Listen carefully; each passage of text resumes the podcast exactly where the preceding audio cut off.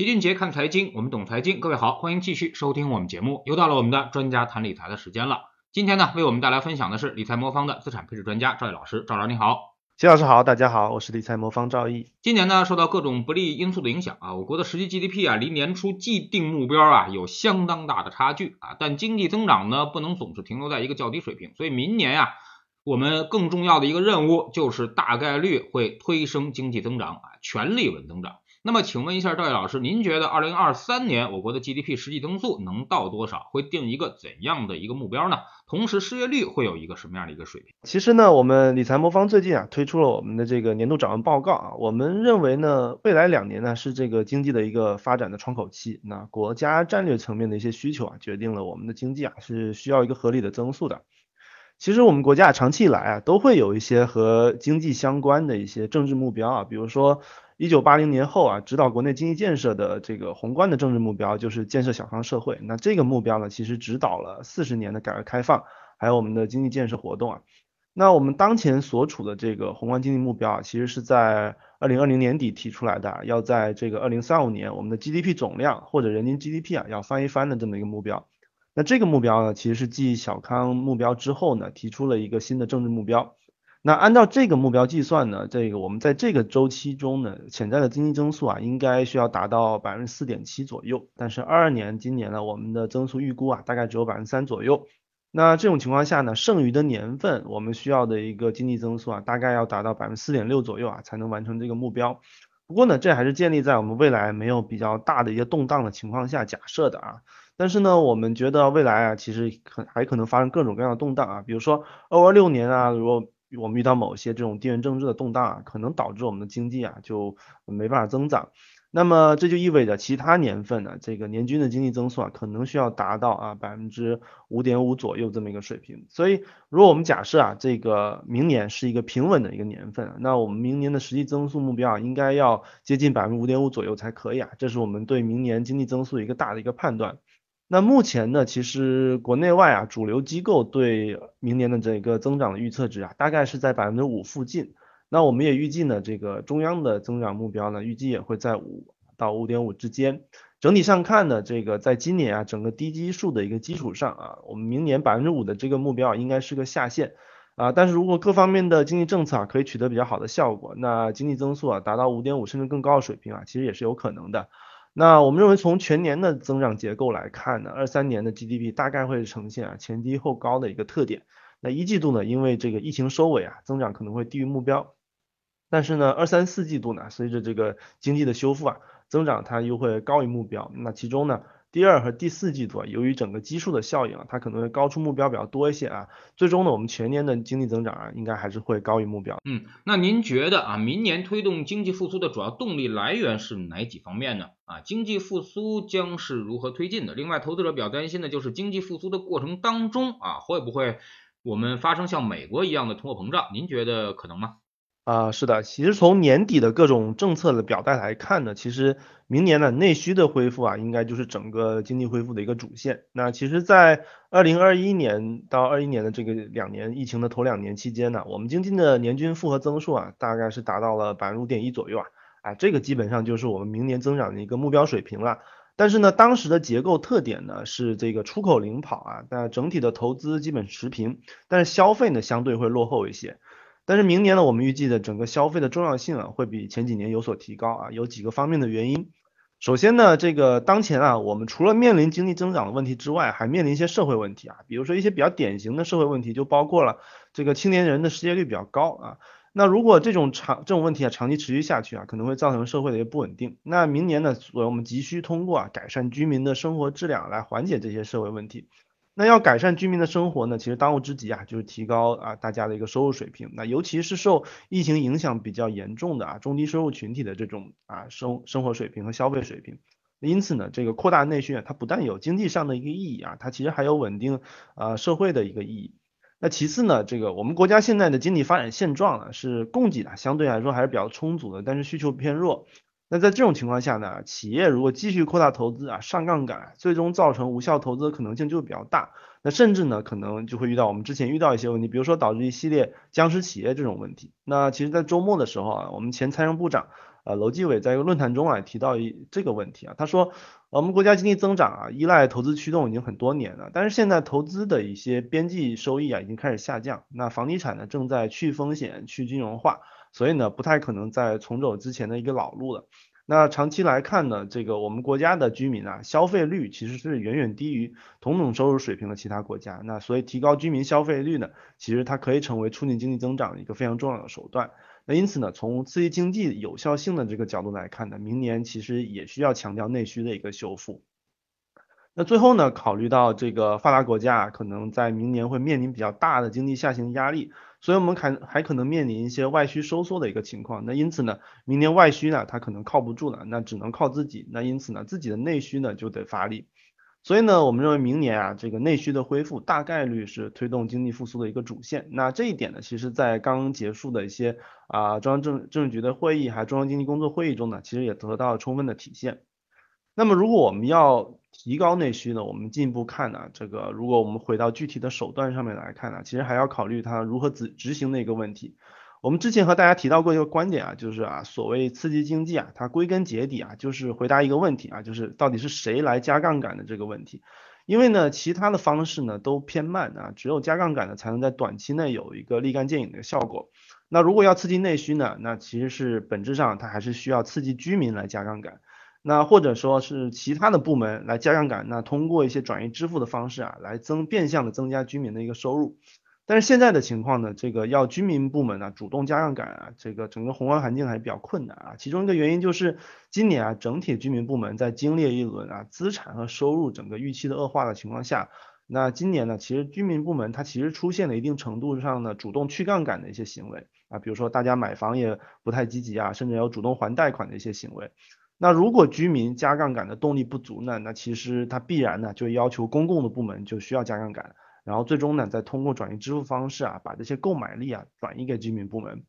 呃，但是由于常规的这种货币政策啊、财政政策啊，其实很难将资金呢直接传递到消费者身上。比如说，我们结合过去三年的各项措施来看呢，其实我们认为这个我们在年度报告中也提到一个观点啊，就我们觉得明年消费券啊可能是一个潜在可能推广的一个政策啊，因为从过去的经验来看，这个消费券有几个优点。那首先呢，它有一定的杠杆效应啊，比如说。在疫情的初期啊，二零年的三到四月份，其实我们发过一轮消费券。那从一些行业的统计数据来看呢，这个发放了消费券的行业，它的交易的反弹幅度啊，是没发放这些消费券的行业大概五倍左右。那同时呢，消费券它平均的杠杆率大概有九倍左右啊，就是说政府啊每支出，比如说一亿元，它可以撬动九亿元左右的一个基本部门的总消费支出。那因此呢，这个消费券它可能成为政府撬动居民消费的一个有效方式。那其次呢，消费券它还有比较好的一个匹配效果啊，就呃，因为这个消费券它可以做到啊定向发放、定向使用啊，它可以更有效的针对这个疫情期间啊受困最严重的这些群体提供支持。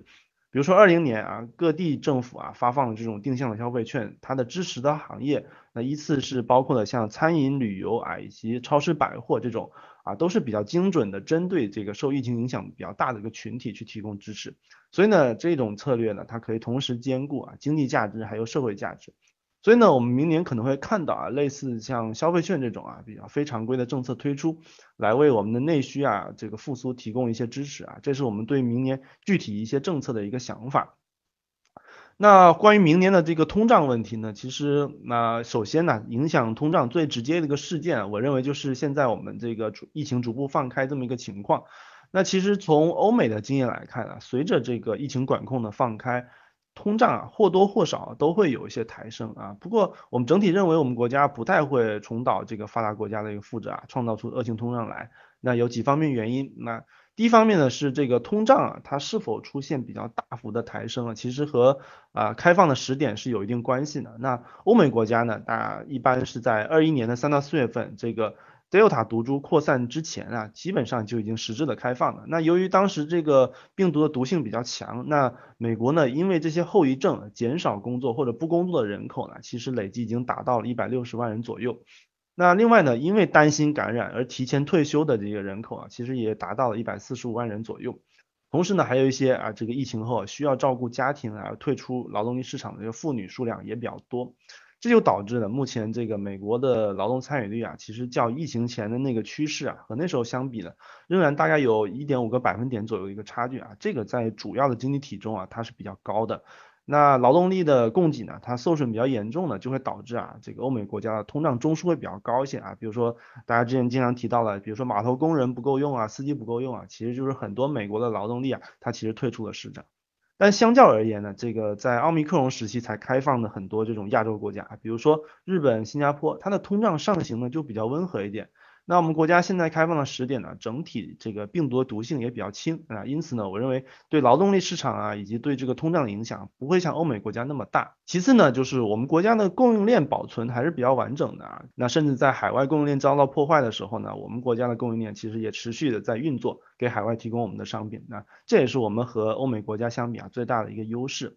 未来呢，随着我们国家从疫情中快速的恢复啊，其实供应链优势，我认为还是会继续保持下去的。这也会帮助我们明年维持一个比较低的一个通胀。那最后呢，明年这个随着发达国家这个增长的放缓呢，其实外需呢也会开始走弱。同时呢，大家也都知道，大宗商品的价格也已经开始回落了，这意味着明年我们国家的输入性通胀的压力其实不会太大。那所以总体来看呢，这个我们国家的呃劳动力和产能啊，如果保持相对完整的一个状态下啊，叠加上这个外部需求走弱的一个情况下，明年我们国家通胀啊预计还是相对可控的。那我们预测呢，这个二三年啊，我们政府定的这个通胀目标啊，依然会保持在百分之三左右的一个水平。那考虑到，即使在二一年的时候，我们国家的通胀其实也从来没有高过百分之三啊，所以明年呢，我们觉得除非有一些啊，比如说大幅超预期的一些财政或者货币政策啊，比如说出现像美国是那种直升机撒钱的这种政策啊，当然我们觉得概率比较小。那否则的话啊，全年绝大部分时间，我们认为通胀仍然会保持在百分之三以下。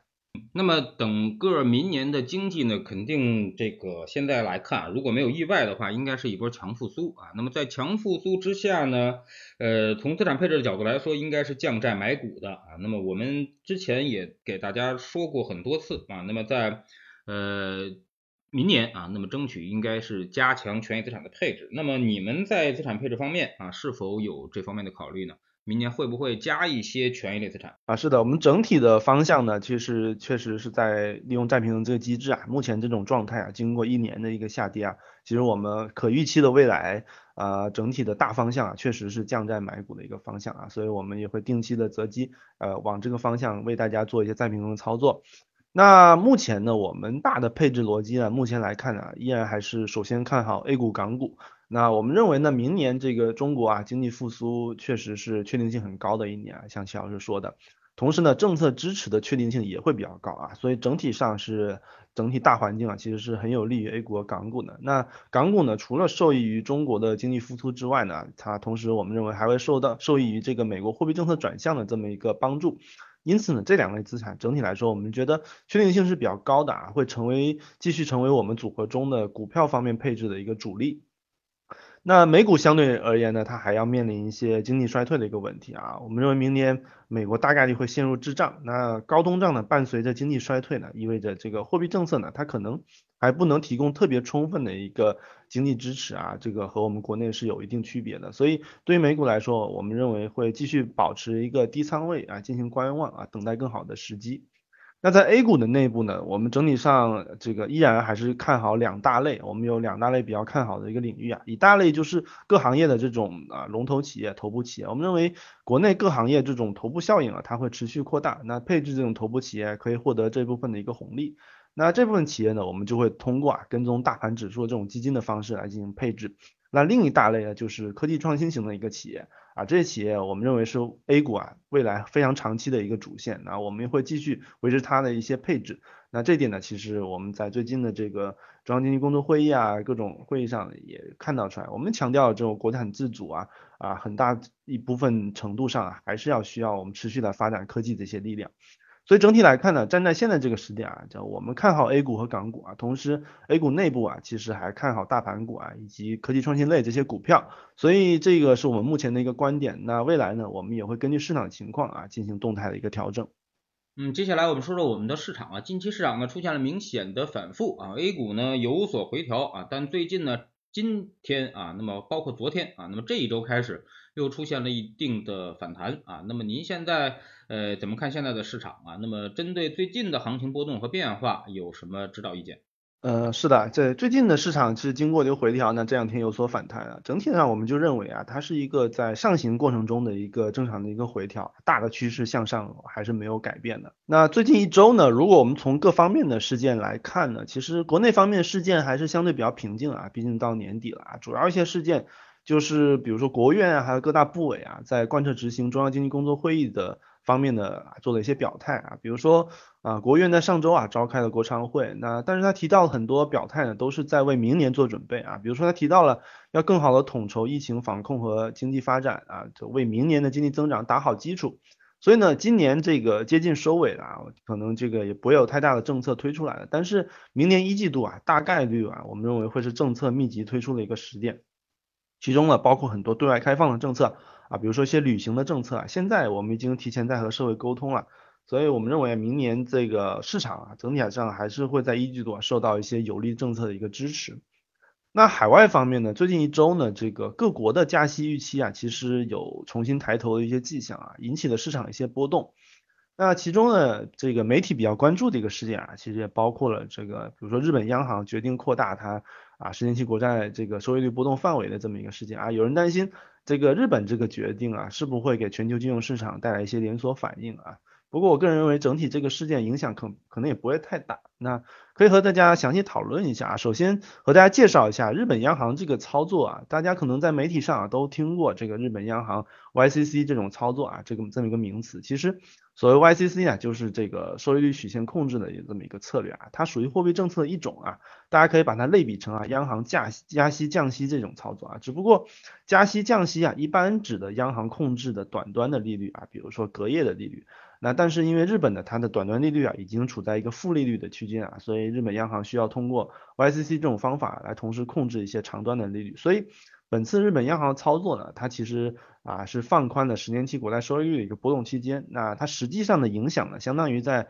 十年期这个利率这个节点呢，实现了一个二十五个基点的一个加息。我们觉得这个操作啊，其实没有特别大的一个影响啊，有几方面原因。首先呢，这个日本央行啊，它只是调整了这个十年期这么一个点位的利率而已啊，其他和其他期限的利率啊，比如说短期利率，还有一些超长期的利率啊，它都没有做调整，并且呢，日本和其他国家的利差其实仍然很大。比如说美国十年期国债收益率现在是大概百分之三点七五左右啊，那日本现在的十年期国债收益率大概只有百分之零点四啊，所以两者的差距还是非常大。因此呢，二十五个基点的这种啊，所以十年期收益率的变化，其实不太会改变日本和其他国家这个大幅利差存在这么一个事实。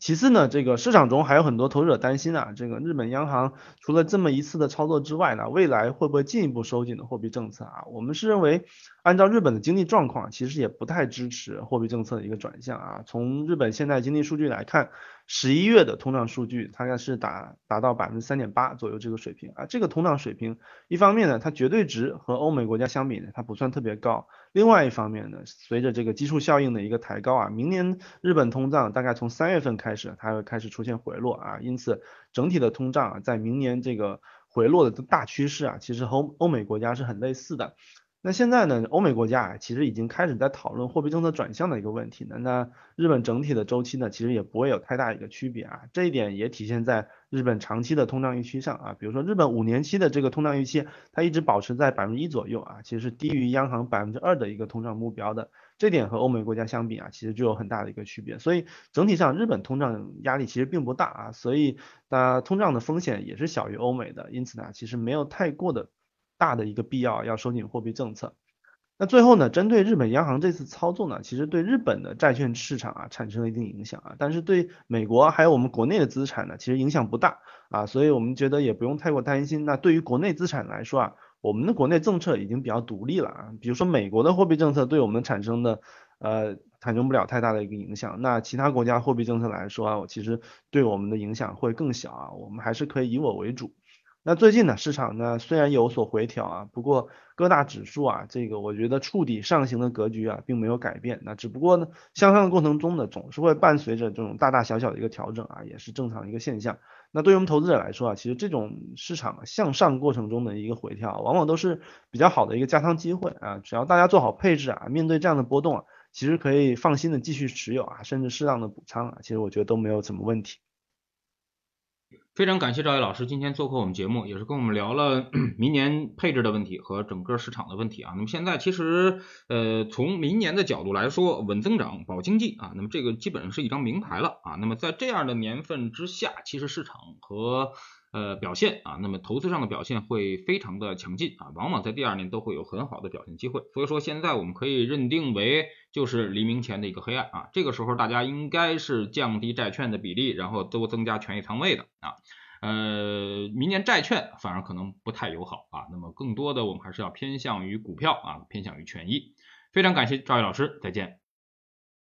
谢谢齐老师，再见。